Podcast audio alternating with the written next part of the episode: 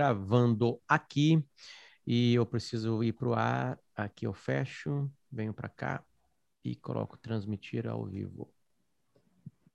Um, dois, três e estamos no ar. Este é Era Uma Vez Oeste. Obrigado a você que acompanha a gente né, ao vivo. Que, aliás, a gente está tentando se organizar, tentando achar uma outra possibilidade de horário. Uh, e a gente já começa de imediato informando. Hoje é a última quinta-feira que a gente faz ao meio-dia. Nosso novo horário vai ser sexta-feira ao meio-dia. A partir da semana que vem. É minha, tá? É sexta-feira a meio-dia, por exemplo, assim. É complicado, por exemplo, na minha guria tá me ligando agora. Olha só. Oi, eu tô no ar no Era uma Vez no Oeste. Beijo. Viu? A, a, família não sabe ainda direito o que está acontecendo nas nossas vidas, né? Mas muito obrigado. Já vejo aqui, tem uma. Primeira, uma coisa muito legal, tá? Tem. É, é, eu não lembro exatamente o nome do cara, eu peço desculpas, eu vou trazer depois ele aqui. Que um cara tá pegando e cortando o programa. Ele criou cortes do Era uma Vez no Oeste. Ele vai lá, separa ah, alguns trechos de, de, opiniões nossas. Fala, meu. A Sayutita não vai vir aqui, pai? Quem? Sayutita.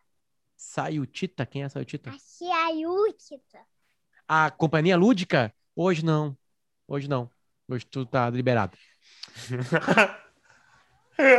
Hoje a Sayutita não vem, vovô. Hoje não vem.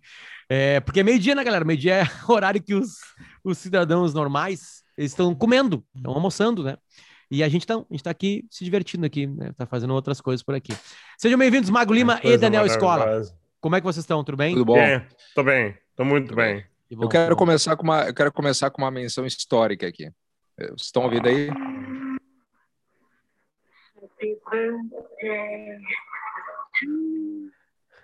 Ah, minha grande amiga.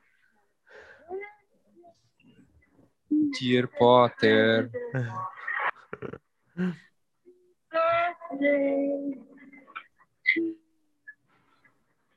A, a gravação. Fala, é Dr. Né? Potter, 42 obrigado. anos. Obrigado, escola, obrigado. Parabéns, obrigado. cara. Parabéns, é dia, vida dia longa. É dia 31, essa, né? A, e... a, tua barba, a tua barba ligeiramente grisalha, ela mais não branca, indica né? os teus 42 anos, viu? É, não parece muito mais. Anos. É. Tem até um topetinho William Bonner, assim, meio manchadinho, de branco ali, não indica a tua idade mesmo. 42, não, cara, Bonner. parabéns. É, aquele é. gambá do desenho. É o Pepe. É isso. Sabe que o meu é. aniversário, ele era, para mim, sempre foi só o meu aniversário. Dia 31 de março é o meu aniversário. Meu aniversário do Angus Young. Né? E, e com, com o advento, com o advento, como é que ele fala? Fala assim, ó, no tocante, no tocante do surgimento do Bolsonaro, é, mudou. Mudou. Essa data é, começou a ser festejada. Começou a ser lembrada. Ah, tá. O começo do regime militar.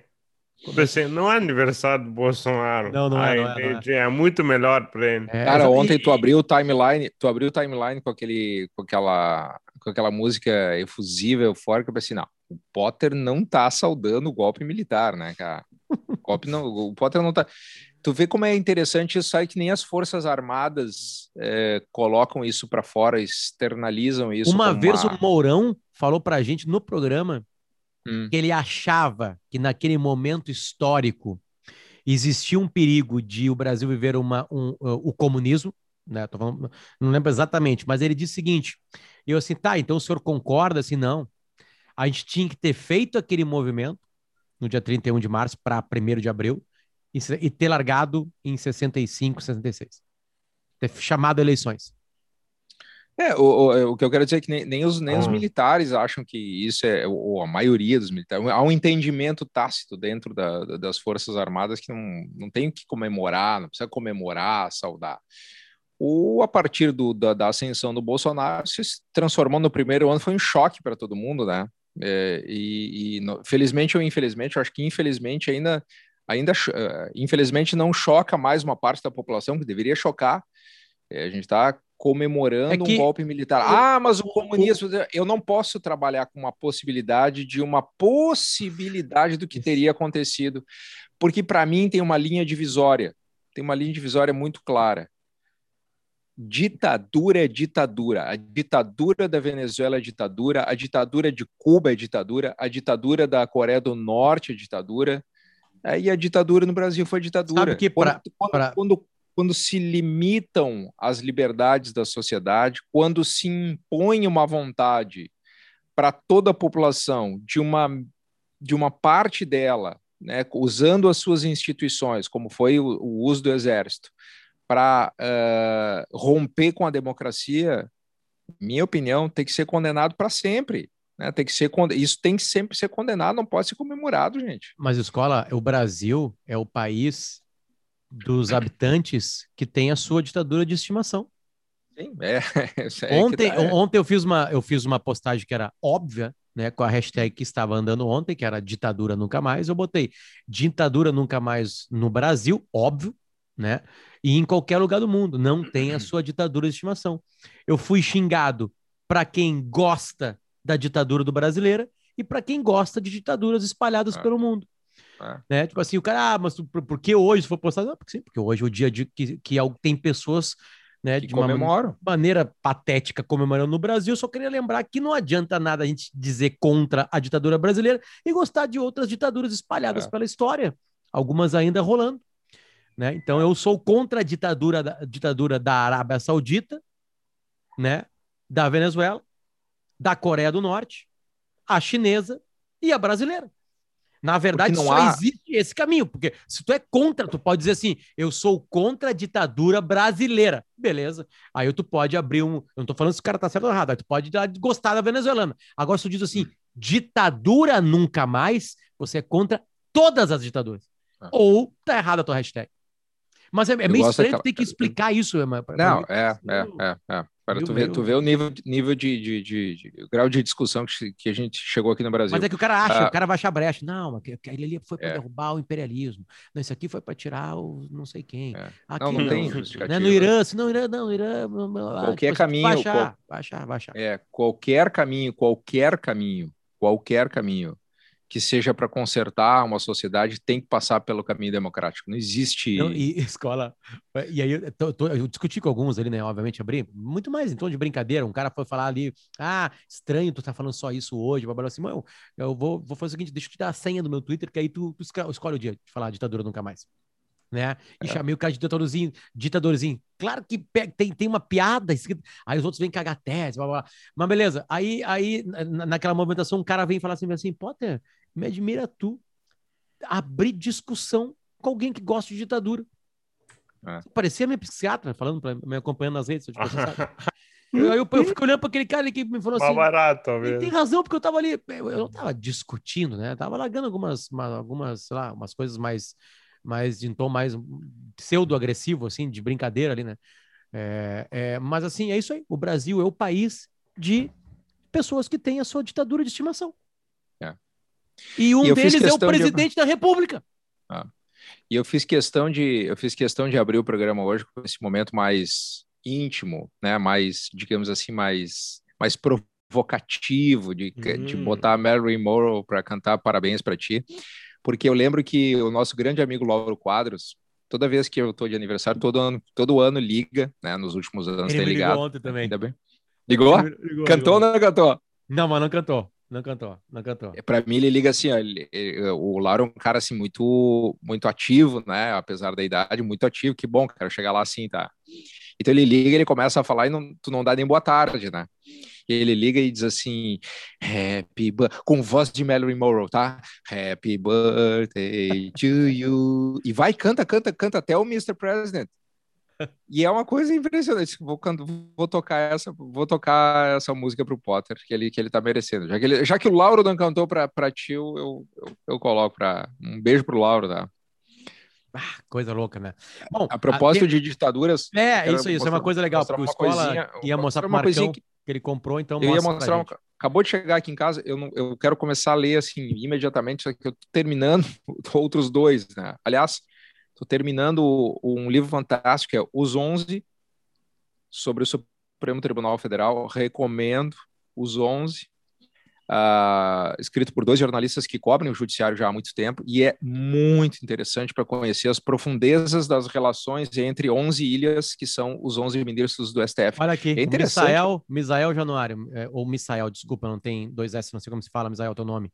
Engraçado do STF, vocês não falam, fazendo as barbáries. Não nos ouve. Uma pena que não nos ouve. Não, Segue aí. Fala. É interessante porque o, é, esse livro sobre o STF é mostra como os ministros são ilhas e como o STF passou a ser uma corte uh, super em evidência a partir dos anos 2000, muito em função da mudança da lei que, imaginem, no Brasil, para tu investigar um político, tu precisava de autorização da Câmara. O STF podia conduzir a investigação, podia conduzir o processo contra o político, mas precisava autorizar, ou seja, os pares tinham que autorizar. Quando isso caiu, o STF passou a ter mais autonomia, mas os políticos continuaram com foro privilegiado. Mas o STF ganha relevância mesmo, ganha fôlego, quando ele passa a julgar matéria criminal de político. Isso acontece a partir do mensalão. Lembram? Antes do mensalão, Exatamente. o STF era uma instituição distante, não tinha transmissão por TV. A partir do momento em que conheci dois momentos, que começa a transmitir as sessões e começa a julgar político na, em matéria criminal, o STF explode. E esse livro, Os 11, ele dá todos os bastidores de como se dão as relações entre os ministros e como se dão as relações desses ministros com os diferentes setores da sociedade. Ah, por que tu falou que eles são uma ilha? Por, é, o livro o livro deixa claro isso, assim, como, como cada ministro atua de forma diferente. Hum. Por exemplo, tem o Marco Aurélio Mello, por exemplo, não troco figurinha. É uma frase dele, não troco figurinha, não, eu não discuto decisão que eu vou dar com outros ministros. Vai se aposentar agora, né? Vai se aposentar Vai. em julho. Julho. É. Esse ano. Aí, aí tem outro ministro que já tem uma, uma condução completamente diferente daquele outro. Outro que conversa com a política, outro que não conversa com a política. Então, é, é, olha, o livro é bem interessante para entender os bastidores, é, o, o, os bastidores das decisões também, dos grandes casos, como foram o mensalão, ou foi o mensalão, né? E, ah, e mas o livro é assim, dessa turma do STF, é no geral. O livro pega de dois, do início dos anos 2000 até agora. Ah, legal. E pega e pega e faz comparações históricas, né? Uh, o, a primeira mulher, a Ellen Grace, o primeiro homem negro que não foi exatamente o primeiro negro, o Joaquim Barbosa, os bastidores do Joaquim Barbosa, os bastidores do Fux, os bastidores do Lewandowski, os bastidores do Marco Aurélio, do Gilmar Mendes, bastidores de reuniões do Gilmar Mendes com Lula e Nelson Jobim, depois a rolo que deu. Olha, é um livraço. Eu esse li livro quatro dias, vale muito a pena. Tá encostado vale aqui. muito a pena. Tá encostado. Cara, esse livro, assim, tu, tu começa a ler, tu engata nele, tu vai puxando, tipo, fio de novela, assim. Aliás, eu tô Outro livro. Vou fingir que eu não vi essa dica. Vou fingir. Cara, eu, eu te empresto, minha... vou te mandar o livro. Posso dar minha dica rapidinha? Comecei a ler isso aqui, A Tirania do Mérito, que ah. aconteceu com o Bem Comum, uh, do Michael Sandel ele, ele, ele, cara, ele pega diversos exemplos assim para a gente entender o que, que é meritocracia. Né? Aparentemente já se tem uma, uma, uma, uma visão formada, né? A meritocracia ela é mentirosa, né? Porque depende muito de, de do ambiente que tu estás para te conseguir jogar o teu melhor, digamos assim, né? Para te desenvolver o teu melhor, de onde tu saiu, onde tu tá, o uhum. que te cerca, né? E ele vem com dados, com estudos e, e, e, e dá um, uhum. um colorido, assim, dá uma complexidade esse tema tão tão amplamente uh, aparecido em, em grupos de WhatsApp, assim, é uma espécie de livramento de uma palavra, sabe? Tipo assim, a meritocracia é esmiuçada, assim, é bem interessante, cara, bem interessante mesmo, assim. Capa de, bonita, hein? De, de entender isso aqui, tá aqui. Ele, é, ele mora em Brookline, onde o Davi morava aí, em Boston, nos Estados Unidos, e é, é, um livro bem interessante, cara. É aqui, ó, A Tirania oh. do Mérito, do Michael Sandel, um livro bem oh. interessante mesmo. O Leitor Noturno, que tem o blog Leitor Noturno, tem a, tem a, conta no Instagram, me mandou um livro muito interessante que é O Homem que Brincava com Fogo. E aí, um homem que brincava com fogo, que história é essa? Mas o livro é extraordinário, estou na metade do livro. É, é o seguinte: o Olaf Palme foi o primeiro-ministro da Suécia que foi assassinado em 1988. E até hoje, até hoje, não se tem uh, o autor desse crime. Uhum. E o Stig Larsson, que na época tinha 30 e poucos anos, o Stig Larsson, do homem que amava as, que não amava as mulheres, super best-seller. Super best-seller. O Stig Morto. Larsson era, jor, era jornalista na época e investigou isso muito a fundo. E o Stig Larsson tinha duas obsessões: esse crime e a pesquisa sobre extremismos de extrema direita, fanáticos de extrema direita. E o, Stig Larsson deixou uma, um, uma caixa cheia de documentos e, e, e, investigações e provas e coisas que ele tinha feito como jornalista. E ele e, e quem a, o, o cara que escreve esse livro, O Homem que Brigava com Fogo, escreve o livro a partir das investigações de Stieg Larsson. E, e a história do Aleph Palm é muito interessante, porque ele foi essa e assim é, é coisa assim de, de thriller mesmo. Ele foi assassinado uma noite depois de sair do, do cinema com a mulher dele. O filho foi para um lado, ele e a mulher foram para o outro, e um cara se aproxima e dá um tiro nele. E era um cara assim que estava levando a é, estava levando esse esse espírito mais, digamos assim, mais mais centrado para a Suécia e estava sendo muito criticado pela extrema direita. Então é um livro muito interessante. E hoje, ontem chegou aqui essa essa aqui que eu ia mostrar para o para o Marcão, que eu vou certamente vai vai ser objeto de debate nos próximos dias é esse livro aqui. Se chama Stasilândia, Como Funcionava a Polícia Secreta Alemã, da Anna Fonder. Mas, Basicamente é o seguinte: cai, cai o muro de Berlim e cai a Alemanha Oriental, né? A Alemanha se unifica. E aí a partir daí uh, se abrem os arquivos da Stasi, que é a maior, mai, ó, prestem bem atenção, é a maior polícia secreta para uh, monitorar os passos da população já criada, mais do que a NKVD, mais do a NKVD era um braço mais é, espionagem política e violência. Aqui era para monitorar os passos de cada cidadão da Alemanha Oriental e para neutralizar qualquer possibilidade de, de, de resistência né, à, à Alemanha Oriental. Então, tô, tô bem afim de, de ler logo assim esse, esse livro. Já dá vontade. Stazilândia. Né? Chegamos. Não li ainda, mas vou comentar, tá? Não li, não comentei, vou comentar quando tiver terminado ele. Uh, a Marcão quer falar o que tá lendo? Sim. Sim. Pô, carinha, carinha de felicidade. Vai vir, não, vai, que deve queria... ser DuckTales, alguma coisa assim, pela felicidade. Não, é. cara, DuckTales eu já li tudo. Tem nada novo pra mim. Eu adoro DuckTales. Tem um desenho novo, hein? DuckTales, sabia? Ah, é? É aquele clássico, aquela música DuckTales, uhul, são os caçadores de aventuras, uhul. uhul. Agora tem um novo, com nova roupagem, que é a Ivete Sangalo canta a música tema. É Meu bem Deus, legal. Que coisa mais aleatória. É muito legal. Muito legal mesmo. E o cara que faz a voz do Tio Patinhas é um ator escocês que fez o Doctor Who uma época. Cara, um desenho muito legal. Que bom que tu trouxe uh, isso à tona, Potter. DuckTales, é, eu nunca é, falei dele. Foi aí que eu parei, Marcão. Foi aí que eu parei. Infelizmente foi aí que eu parei. No quê? Nos quadrinhos. Foi aí que eu parei. Não sei o que aconteceu. Que o meu, eu acho que foi a Reader, da, Readers, da, é? Readers Digest. Reader Digest. É, é, que a mãe começou a assinar e eu comecei a ler. E aí Verdade. eu larguei DuckTales. Ah, a Alice, minha mulher, começou a assinar a Turma da Mônica pro nosso filho. Agora? Mano. Como é que chega? Agora. Como é que chega? No chega... envelope é, bah, escuro? Cara, não sei dizer, porque quando eu dei isso já foi... É, ele chega, eu estou trabalhando, quando eu dei isso ele já foi desenvelopado e lido. Tá. Ele tá adorando. E aí, agora, agora vai vir o pulo do gato.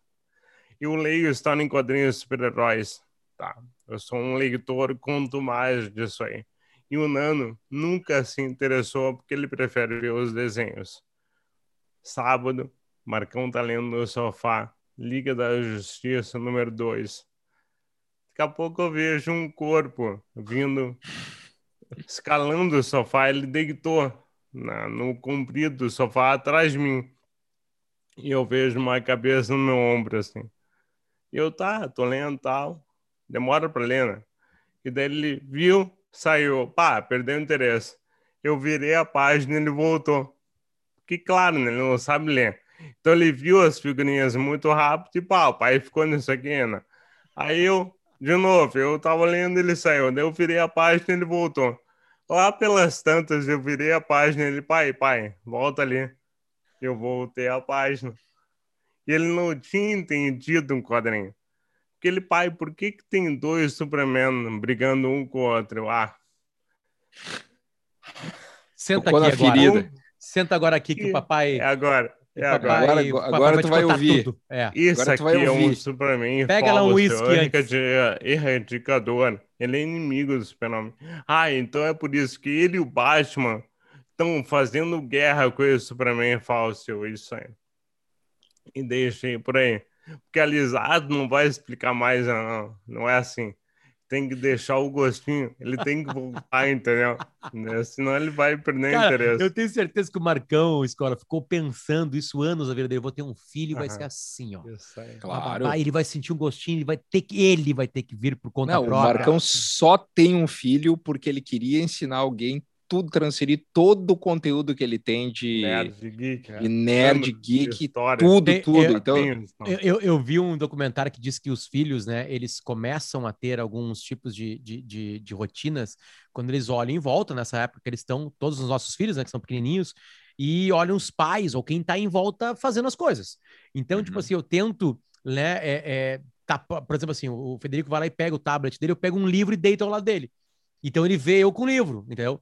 E, aí, Boa, isso aí. e aí ele começou a me ver com o livro, e aí, tu, e aí tu lê o livro, tu esquece que ele tá no teu lado, tu, tá, tu, tu entra no livro, né? Por exemplo, né? E aí tento largar o celular e pegar mais o livro. E aí, esses dias eu tô com o livro, ele olhou, olhou e falou assim: Porra, pai, Olavo de Carvalho de novo. Eu assim, meu filho, calma, tu, tu, tu, para tu- poder tu- tu- criticar o Olavo de Carvalho, o papai precisa ler o É. Olavo de Carvalho. Para poder criticar um filme, o papai tem que ver o filme, entendeu? Para poder criticar um podcast, ele tem que escutar o podcast, senão não adianta nada. Ele, ah, tá. Mas não muito, né? É, pouco só, cara. Pode. Não. Não, se merda. quiser criticar, Pega se uma quiser- colherada, não tem que comer todo o pote de merda pra saber que é ruim. Depende, depende. Depende. é, Depende, depende. Deixa assim, vamos morrer por aí. Não, eu entendi, eu entendi. Sabe por quê? Hum. Do ponto de vista de design, uma fatia de bolo é o bolo inteiro.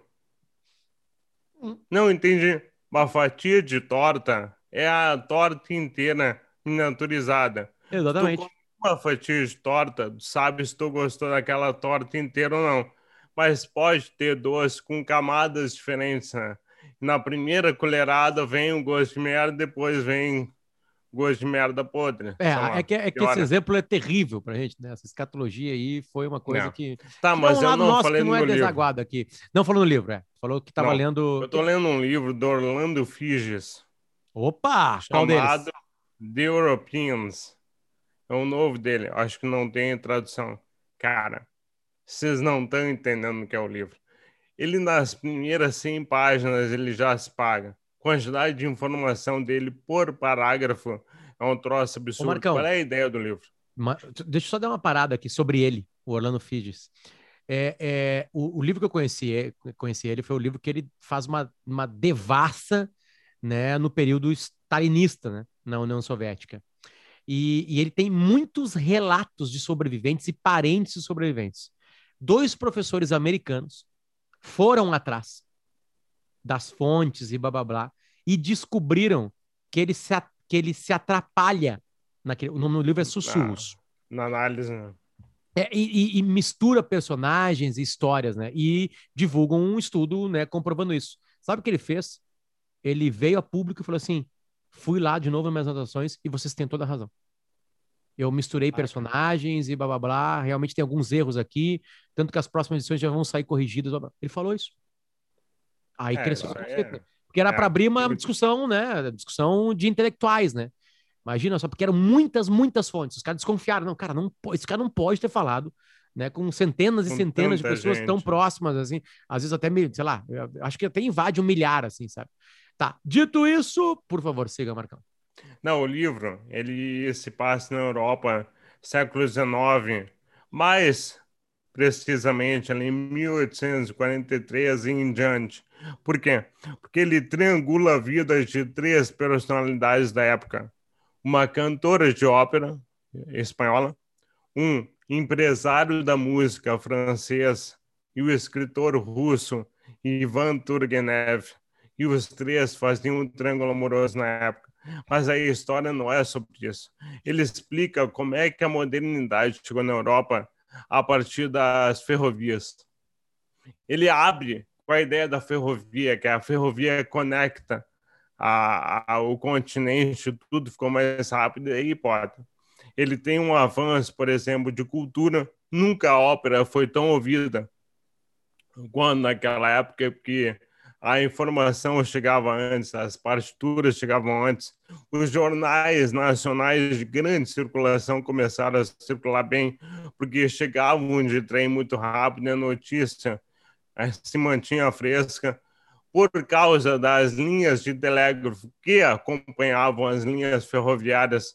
Os jornais locais puderam crescer também, começaram a receber notícia e publicar notícias, imprimir notícias. Cara, o livro é maravilhoso. Ele maravilhoso, foi lançado em realmente. 2019 na Europa e, Ah. e se espalhou em 2020 e não teve ainda uma tradução brasileira. Não, sei Não, se ele não. vendeu pouco dos outros livros, que a editora desistiu, ou a pandemia, claro, pode ter segurado Ah, alguma eu coisa. né? acho que ele é mais nicho, menos alta exposição que Stalin, Rússia e tudo mais. Sim, sim. sim. Cara, tem dados espetaculares, né? E tu descobre muita coisa de ópera. Eu aprendi muito de ópera nas primeiras 100 páginas. O, o- o É. outro livro dele, o, Uma História Cultural da Rússia, né? Eu, eu, eu sabia que ia trabalhar na Copa, né? Então eu queria pegar algumas coisas e achei aí, dei de cara com isso aí, dele. É, cara, são 700 páginas ao todo, claro, tem todas aquelas coisas, são umas 500 e poucas, né? De, de, da- da- dele escrevendo mesmo de verdade. E recebeu também muita. é nova. e- Ele é um cara que recebe muitas críticas, assim, porque ele, ele floreia histórias, né? Ele, ele Muito, consegue Ah, dá um tom assim que os, que, que os historiadores, ele não é historiador exatamente, mas assim, os caras ficam um pouco brabos com isso nele. assim. Que ele consegue dar um tom de quase ficção em algumas situações, assim, né? Pega o leitor, É. claro, porque ela fica, fica mais divertida aquela história, mas aí os caras desconfiam, cara, não, não, não, não vem contar essa história pra mim assim. Que é um contador de história, né? Ele pega uma história real e aí floreia. O que que é floreio e o tem que não crítica, é? né? O que que é importante e o que não é importante, sim. Mas que é, uma, que é um calhamaço de informação cada livro dele, é. É que Realmente assim, ó, tem dois brasileiros que sofrem muito com esse tipo de crítica, né? O Laurentino Gomes e o Peninha, que são caras que não são historiadores de profissão, que escrevem livros de história. Eu acho que é a mesma crítica que se faz à galera do New Journalism, que escrevia livros que eram notícias, que eram grandes reportagens e tal, mas floreavam, mas, cara, fica muito melhor de ler. Bom, Todo o, mundo o lê, Truman né? Capote, ele ele floreou tanto, tanto, tanto, que teve um caso, É. um dos assassinos. Esse aí se apaixonou pela história. É, exatamente. É, o Truman literalmente. Capote é um, é um baita escritor, né? Mas é, Ah, cara, o Truman Capote Foi isso muito- é, alguém- é um começo, assim, de... de, de pá, A Sangue eu- obviamente, Frio? eu li, é, a Sangue Frio eu li É. na, na faculdade, Ah. porque o professor pediu, assim, eu tinha, sei lá, 18, 19 anos, e, Muito cara, foi bom. uma, é, aquela coisa de ler e falar assim, meu Deus do céu, é isso que eu quero pro resto É. da minha vida. Uhum. né? Aí, tipo assim, eu preciso antes fazer logo a minha tatuagem do Che Guevara na batata da perna e depois, sabe, escrever isso aí. Porque, cara, É muito ruim, né? A tua, a tua expectativa fica muito alta, porque tu nunca vai escrever igual a ele. E daí fica com raiva. e com 18 anos de idade, nunca vai ter dinheiro para fazer um Che Guevara perfeito na tua batata da perna. É, não muito nada. ruim. É, não entra mandaína E nenhum aqui. que o cara vai. Nenhum Che Ah, tá aprovando. É isso aí. Che Guevara. Tá nas costas. Entendi. nas Aos costas. fatos. Tá, olha pode. só. Vamos lá. O nome, da, o nome do, do episódio de The West Wing que a gente assistiu na quarta temporada é. A tradução é, é Corsários. Né? Tem uma, uma história interessante. A primeira dama é a, a, a- a- protagonista desse, desse episódio.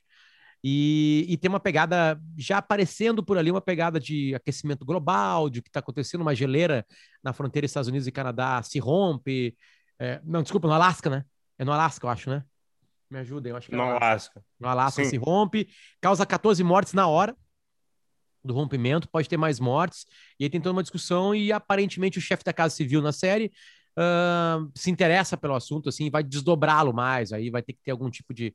Aí tem uma coisa interessante, assim, que, que, que isso é uma coisa do jornalismo, que são as figuras que são usadas, né? A cabeça que é dada prêmio para alguma coisa. O governo se interessou pela pauta tem discussões importantes onde o governo vai ter que ceder para conquistar algumas coisas que não tem nada a ver com o aquecimento global. Aí eles pegam alguém, né, do, do que eles chamam de senior staff, né, tipo assim, as pessoas muito próximas do presidente, que dá uma opinião. Que dá uma opinião lá, que não é exatamente a opinião do governo ou do presidente, na real é. Dá uma opinião. Olha, se rompeu essa, essa, essa geleira porque a gente está tá, gente tá cuidando muito mal do meio ambiente, está botando muito, sei lá, é, efeito estufa, e aí circula na. Não, o cara, sabe? Um cara do governo deu a sua opinião, mas o governo está dizendo que não é exatamente a opinião do governo, mas já começa a soltar algumas coisas. Eu e o Escola, desculpa, eu e o Marcão, Escola, a gente nunca viveu essa proximidade, né, de fontes eh, governamentais e blá blá blá. Mas uma pergunta que eu faço, Escola, quando é que da onde vem a capacidade jornalística de entender que aquilo ali né, tá sendo é, que, que, a pessoa te procura exatamente para isso, assim, sabe? É, mas não é, né? Cara, assim, escola, deixa eu contar um aí, cara. Ah, eu não aguento mais o, o, esses generais aí, cara. Vamos trocar todos eles. Comando, comando de todo, todo, toda a força aí vai ser trocado. Pode ver aí. Aí o escola vai lá dar a notícia. Aí eles criam, com a notícia dada pela escola, ter um termômetro de como a opinião pública vai agir ou não. Só tu tem essa experiência, escola, por favor traga, como é que, como é que a tua cabeça funciona quando uma é. fonte se aproxima com esse intuito? Se tu saca isso ou não, né? Como é que é? É, é não, saca, saca. Pela, pela experiência, tu saca, né? Uh, não que eu tenha a maior experiência do mundo, não é isso. É que tá, eu, tô há 20 anos fazendo isso, então tu sabe quando tem interesse. Eu acho que uma coisa fundamental e é um princípio que todo jornalista tem que seguir é o seguinte: qual é o interesse público dessa informação que eu estou recebendo? Qual é a relevância da informação e quem é essa pessoa que está me passando. O cara chega para mim e diz: Ah, tô de saco cheio das Forças Armadas. Tá. Quem é essa pessoa? O que ele pretende com isso? Isso aqui vai ser usado, isso aqui tem mesmo um fundamento. E aí entra o papel do jornalismo. Eu acho que aí esse é o ponto, Potter. Esse é o ponto. Porque uma coisa é tu contar para um, sei lá, um blogueiro, blogueiro vai lá e põe no Twitter: Fulano está de saco cheio, ou é, governo está de saco cheio com militares. E aí tu cria uma celeuma que não tem esclarecimento nenhum ali. Qual é o papel do jornalista? É aí que entra o jornalista. O papel do jornalista é pegar essa informação, averiguar se ela tem fundamento, se isso é só uma, é um blefe, se é só uma informação plantada, se é só um balão de ensaio, e contextualizar isso. Há chance de, de sei lá, com base nessa, por hipótese, tá? Com base nessa, nessa, nessa, nessa, tua provocação, há chance mesmo de os militares caírem? Tem caminho para isso? Quem está por trás disso? Uh, o que, que os militares dizem? Né? Eles estão mesmo fazendo esses, esse movimento para criar um atrito com o governo? Não estão fazendo esse movimento para criar um atrito com o governo? O que está por trás disso? Quais são as forças que envolvem isso? Que uma coisa é tu pegar essa informação e escrever no teu blog sem, sem responsabilidade nenhuma, o que é confundido com jornalismo. Isso aí é alguém que pegou uma informação, jogou no ventilador sem responsabilidade nenhuma. O que é o papel do jornalista? É, com base nessa informação, é, tem fundamento isso aqui? Eu já recebi uma informação assim, de alguém que tinha poder, que tinha protagonismo e que tinha capacidade para fazer mudanças administrativas importantes. E ela chegou, essa pessoa me disse, olha, muito, muito tempo atrás, dando, só para pegar um exemplo mais próximo, assim, para chegar mais próximo, olha, há uma chance de ter mudanças aqui. Não, mas tem chance mesmo. Se eu der essa informação, quais são os efeitos que isso vai causar? que, que, que movimentos isso pode trazer? Então, cara, acho que tem uma, uma série de, de variáveis aí, né? Mas eu estou explicando aqui, estou aproveitando essa tua provocação para explicar qual é o papel do jornalismo. o jornalismo é muito mais do que sentar aqui e teclar 140 caracteres, é levantar o telefone, é fazer pesquisa, é conversar com mais pessoas, é trazer mais contexto, é, é traçar um quadro mais amplo, claro do que vai acontecer. É muito fácil, né? Para alguém que tem uma tese pega uma frase do Churchill para adorar a pílula, sabe? Para supostamente criar, encontrar com a tua tese, que isso é a coisa mais fácil do mundo. Ir para o teu Instagram com milhares de seguidores e dar uma opinião atacando alguém, por exemplo. Mas qual é o fundamento daquela informação? Qual foi o contexto que tu fez? Quanto tu checou é, é muito fácil para essa pessoa, um, sei lá, um, um histriônico aí com voz dura, voz grossa, ir lá e dizer que olha aqui, blá, blá, blá. aí tu cria uma celeuma achando que aquilo é informação, ou aquilo é um. O cara pode dar a opinião dele, né? Pode ter a opinião dele, mas isso não é uma informação. E nós trabalhamos com informação, análise e também opinião. E eu costumo sempre dar a minha opinião, eu acho que eu sou pago para isso, também está escrito na minha carteira de trabalho para o meu empregador, eu preciso produzir conteúdo e dar opinião. Então, muitas vezes eu dou informação, faço uma análise e até dou uma opinião. Tem muita gente que não gosta da opinião, e isso é muito do jogo. Tem muita gente que discorda na análise, e isso é muito do jogo.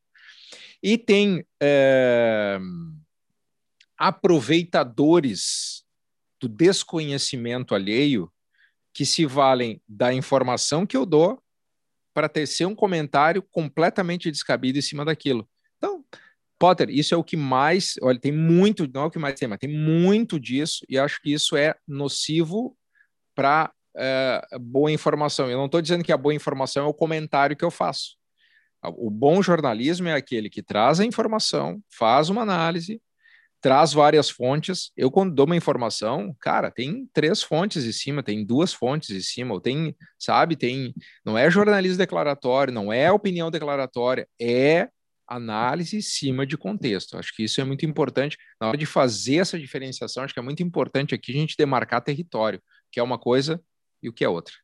Eu, eu, eu tenho medo sempre, quando eu pego um livro, a gente está falando do Orlando Figes aqui, né? Não sei se é Fages, Figes, sei lá.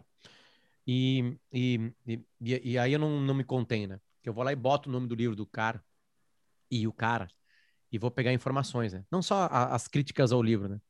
E aí tu descobre coisas como essa dos sussurros, por exemplo. Uhum né? E aí eu, eu é, com, vou abrir assim uma, uma dúvida que aparece sempre assim. E por isso a ficção a, conforta ficção ficção mesmo, sei lá. Vou pegar dois aqui atrás. Torto Arado e, e o Avesso da Pele do Tenório, que foi aliás o, o cara da Feira do Livro, né, desse ano que passou aqui em Porto Alegre. Uh, aqui tem uma história eu interpreto ela, eu danço com ela, me emociono, né? Tipo assim, beleza. Mas assim, Orlando Figes quer contar uma história pra gente. Que a partir das ferrovias na Europa, o desenvolvimento apareceu. Eu, eu gosto tanto daquela história, eu entro tanto nela e, e, e, fecha tanto, tem, tem tanta, porque esses caras são absolutamente inteligentes, em 500 páginas você consegue provar muito bem o que tu tá pensando, que eu tenho medo de pesquisar. Porque se tu for pesquisar, vai ter alguém, ó, oh, isso aqui tá errado, isso aqui tá certo, isso aqui, e tu começa, mas olha, cara, Pô, 500 páginas, cara, é um suor aqui, sabe? Gosteiras, por que que tem que atrapalhar, sabe? É, é, que é diferente de um cara falar que o, que o Torto Arado do Itamar Vieira Júnior é bom ou ruim. Eu vou ler que o cara achou ruim, eu vou ler que o cara achou maravilhoso, beleza, isso basta. Né? Isso não atrapalha o andamento dessa experiência né, de livros assim, né? E é a mesma coisa, vai, bota na Niall Ferguson tal livro. Vai ter cara batendo pau, dizendo que ele errou aqui, que Sempre. ele forçou a mão ali, blá blá blá, porque a história sendo contada. A gente está vendo exatamente isso acontecendo no Brasil. Que história vai ser contada mais tarde nos livros da pandemia no Brasil? Qual é a história? Ah, não, mas eu vou ouvir o Bolsonaro e vou ouvir o Mandetta. Beleza. Eles pensam completamente diferente. Aí tu vai ver duas versões diferentes. Qual é o teu próximo caminho? Eu vou ter que ouvir mais pessoas. Porque alguém ter. tá me mentindo. Aí eu vou atrás história, de documentos. Cara, é, é. Eu vou te dizer, a história, quanto mais distante do fato, tem, temporalmente, tá? Quanto mais distante do fato, mais intolerante a, a, fake news ou mais intolerante à contaminação ela, ela tá. Eu vou te dar um exemplo. É, o próprio 11 de setembro, que talvez seja o episódio da história mais próximo da gente e que tenha tido maior repercussão quanto mais tempo se passou, mais a gente consegue ver e ter uma visão mais clara sobre realmente o que aconteceu e o que antecedeu ao 11 de setembro. O que, de forma, uh, o que antecedeu, que levou ao 11 de setembro e depois as suas repercussões. Porque se a gente tivesse lido um livro em 2003 sobre o 11 de setembro, a gente tinha uma visão. Se a gente leu um livro em 2004, eu fui cobrir a eleição em 2004 nos Estados Unidos, tá? a eleição, a reeleição do Bush. E o 11 de setembro estava tá, muito presente ainda e estava sob a, ainda a guerra do Afeganistão, que mission accomplished era, era, era o lema, e, o, e, o, e depois se viu que não era exatamente isso, e, e a invasão do Iraque. Uh, e armas de destruição em massa. Ainda tinha aquela. Depois não tinha, né? Então, eu não estou julgando aqui se foi certo sim, ou não, mas sim, sim. tem uma outra repercussão. E aí tu olha agora, e a gente estava de novo aqui falando sobre esse livro extraordinário da, da Jill Lepore, o, o Essas Verdades, tu olha e tu lê agora, um livro escrito em 2018, 2019, 2020, né, quase 2020, sobre o 11 de setembro, tu, tu olha com uma perspectiva diferente, a própria crise de 2008, tu olha com uma perspectiva diferente, só que tu não tem como colar esses fatos de qualquer maneira, e quanto mais distante, mais, mais distante, menos chance de tu colar uma tese fantasiosa que possa mas escola, as coisas também mudam, né? Eu lembro que quando, hum. sei lá. Não, não, não. As coisas mudam e ficam mais claras e uh, não aderentes a teses estapafúrdias. Claro, é, é que assim, que ó, a, a, acontece o seguinte: daqui a 500 anos, esse momento que a gente está vivendo aqui ele vai estar muito documentado. Sim, sim. Né? Há 500 anos a gente tinha menos documentos. Por exemplo, né, a chegada dos europeus na América, que no caso era uma América de índios. Né? A, a, eu, eu aprendi no colégio que o homem branco chegou com armas e dizimou todos os índios. É isso. Né? E tem histórias tremendas né? Né disso. Né? As Veias Abertas da América Latina, um clássico do Eduardo Galeano. O Eduardo Galeano pediu assim, galera, esqueçam. Esqueçam, tem erro de pesquisa, erro de tese, esqueçam. Mas está encantando ainda muita gente, que é uma história muito bem contada ali. E aí eu fui no Peninha, que é um cara que não para de ler história. E aí eu fiz exatamente essa pergunta, cara, o que que dizimou os índios aqui? E a primeira resposta do Peninha é doença. Os brancos trouxeram doença para cá. O simples fato de virem para cá com doenças que não existiam no, no continente e aí se misturarem, isso já matou muita gente. Se tá, e que mais? Violência? Muita violência só dos uhum. homens brancos. É. Não, tinha muita batalha de tribos indígenas. Aí o homem branco espertinho chegava numa tribo e dizimava aquela lá, né? O resultado hoje está muito claro, né? Quem é o homem branco, quem é o índio na América hoje? Quem é que domina? Quem está nos cargos? Quem tem espaço? Quem tem terra? O resultado é um resultado que tu, que, que, que, que tu chega e olha assim, cara, é óbvio que teve aqui teve um extermínio completo. Né? Agora, como é que foi feito esse extermínio? Para mim, era o homem branco destruindo. Sim, ele destruiu, mas ele destruiu com a ajuda dos índios. Ele destruiu porque ele era mau, porque ele queria dinheiro, porque ele queria terra, porque ele queria ouro, porque ele queria boi, porque ele queria pau-brasil, porque ele queria um monte de coisa. Aqui. Na América inteira. Né? Arrastou chefe de tribo em carroça até espedaçar todo o corpo. Cara, tem coisas terríveis documentadas. Só que isso também é, é muito. Tá, aí o que aconteceu? Com mais pesquisa, com mais gente estudando, com mais gente indo para lá, com mais documentos, com mais relatos, começou a ter uma complexidade disso. Então, aquilo que o meu professor falava lá na quarta, quinta, sexta série, não era exatamente aquilo que ele me disse em duas frases. Então, não tem como tu dar complexidade na sexta série. Só que todo mundo tem, às vezes, tem uma história só da sexta série. E aí tu vai atrás e não descobre. Tá aí o Peninha é um cara que não parou de ler história do Brasil, que é completamente apaixonado, que vai em documentos. Ele assim, cara, é uma história, sim, é um, é, é, é, tem, tem, um, tem um extermínio né, de índios, só que esse extermínio se deu de diversas maneiras. A clássica que a gente conhece, que é violência por ganância, e também, né, coisas que cercaram. O homem branco trouxe a doença, como já falei agora aqui, né? Então é disso que eu falo também, escola, porque a gente tem um distanciamento, entre aspas, não é para ter mais é, óbvio que tu fica triste. A história, a, o, mundo, ele, por incrível que possa parecer, é um lugar melhor de se estar agora. Há 500 anos, há mil anos, 1500, era pior de estar aqui. Não, não, muito, mundo, muito, eu muito, vou te dizer, eu, eu, eu, vou ser, eu vou ser mais era... contundente. Eu vou, eu vou ser mais contundente ainda. A melhor época de todas, por incrível que pareça, é essa. É, sim, dá para tirar a pandemia, melhor, tem muita gente morrendo, muita, demais até, o, assim, o, o mundo está todo desordenado, mas a pandemia vai passar, nós vamos voltar, felizmente, nós vamos dizer, e nós estamos vivendo a melhor era de todas em matéria de, de desenvolvimento de tudo, né? de, de avanço, de avanço tecnológico, de avanço científico, de avanço, de avanços. A gente fez uma vacina em menos de um ano. Ah, dez uma meses. Pandemia mundial. Né? Então, então, uma, né? então, dito isso, assim, é, é, é, voltando à minha provocação lá. Mais de uma, né?